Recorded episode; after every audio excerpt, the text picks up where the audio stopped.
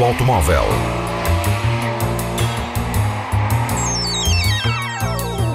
A tecnologia, a análise, as novidades do setor estão na Antena 1 Madeira. Mundo Automóvel com Filipe Ramos. The test is complete. You can exit the car now. 2018 poderá ser o ano de viragem para os automóveis elétricos.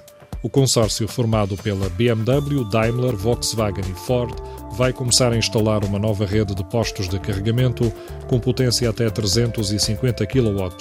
Na prática, isto representa um reduzir do tempo de carregamento das baterias para um intervalo entre 5 e 15 minutos sete vezes mais rápido que os atuais postos públicos e três vezes mais rápido que o supercarregador da Tesla, até agora uma referência.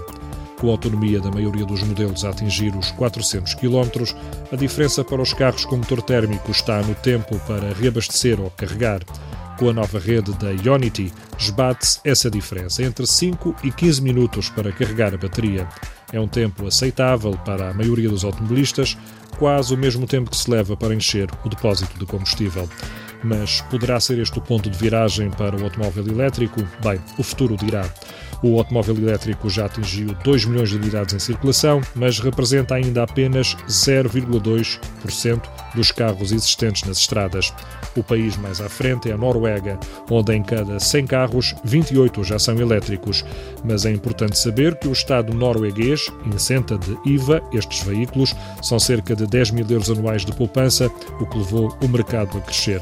Em Portugal, as vendas dos elétricos até agora foram de cerca de 4.800 carros e em 2018 o Estado português ainda não disse bem quais os incentivos fiscais para os mesmos. Este ano foram apenas dados benefícios de 2.250 euros aos primeiros mil automóveis vendidos. A cota esgotou-se em agosto, motivando a queda nas vendas a partir daí. Mundo Automóvel. No próximo Salão Automóvel de Los Angeles, a Mazda Motor Corporation vai desvendar ao mundo o novo Mazda 6. O modelo foi alvo de melhoramentos e está agora com uma imagem mais requintada e com nova engenharia. Terá, por exemplo, o sistema Mazda Radar Cruise Control, que consegue imobilizar totalmente o veículo quando encontra um obstáculo à sua frente, mas reconhece também uma fila de trânsito, parando e depois voltando a colocar o Mazda 6 em andamento de forma automática, sem intervenção do condutor, quando o carro da frente avançar. A filosofia de design volta a ser centrada no ser humano, tendo em conta a ergonomia e o conforto. No nível de equipamento de topo, destaca-se a integração de elementos como a madeira japonesa Sen, utilizada nos instrumentos musicais e no mobiliário tradicional do Japão. Em termos gerais, o design é simplesmente mais elegante e imponente. A gama de grupos propulsores inclui agora o motor a gasolina de injeção direta Sky Active de 2.5 litros, dotado de um sistema de desativação de cilindros que, de forma totalmente suave e sem interrupções, alterna entre uma operação a 4 ou a 2 cilindros. Esta solução destina-se a melhorar ainda mais a economia de combustível em condição de utilização real, sem quaisquer prejuízos para a performance do veículo. Mundo Automóvel. O Special One foi operário por um dia. José Mourinho passou um dia na linha de produção da Jaguar Land Rover para acompanhar o seu novo carro, o SUV F-Pace, o número 100 mil, a sair da fábrica de Solihull.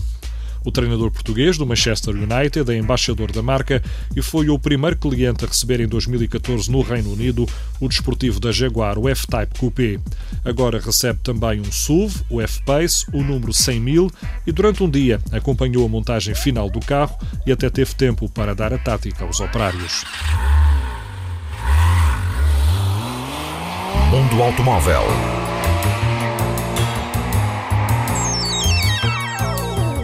A tecnologia, a análise, as novidades do setor estão na Antena 1 Madeira. Mundo Automóvel com Filipe Ramos. The test is complete. You can exit the car now.